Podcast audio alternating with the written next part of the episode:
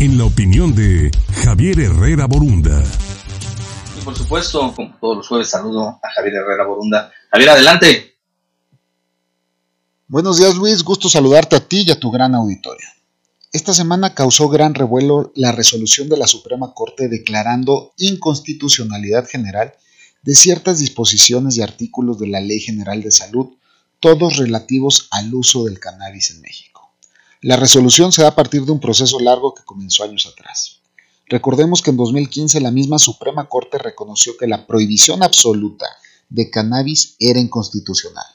Y ahí la Corte instó al Congreso de la Unión para que legislara derogando o modificando la norma observada, situación que nunca llegó.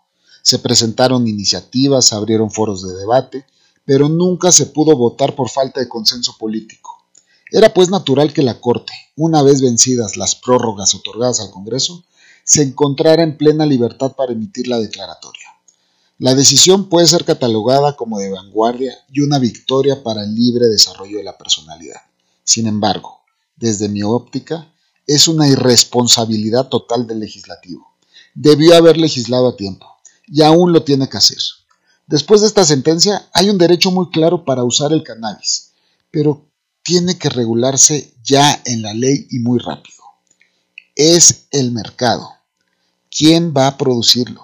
¿Cómo lo vamos a producir? ¿Cuáles serán las reglas de su venta? ¿Cómo se asegurará la calidad, la salud, etcétera, etcétera, etcétera? Si no lo hacemos, la delincuencia y la informalidad seguirán ocupando el mercado y las inversiones serias que querían generar empleos formales, pagar derechos, impuestos, hacerlo bien vaya, quedarán al margen. Eso es inadmisible. Soy Javier Herrera Borunda. Esta fue mi opinión. Los dejo con un gran saludo. Gracias. Gracias, Javier. Que tengas excelente, excelente jornada.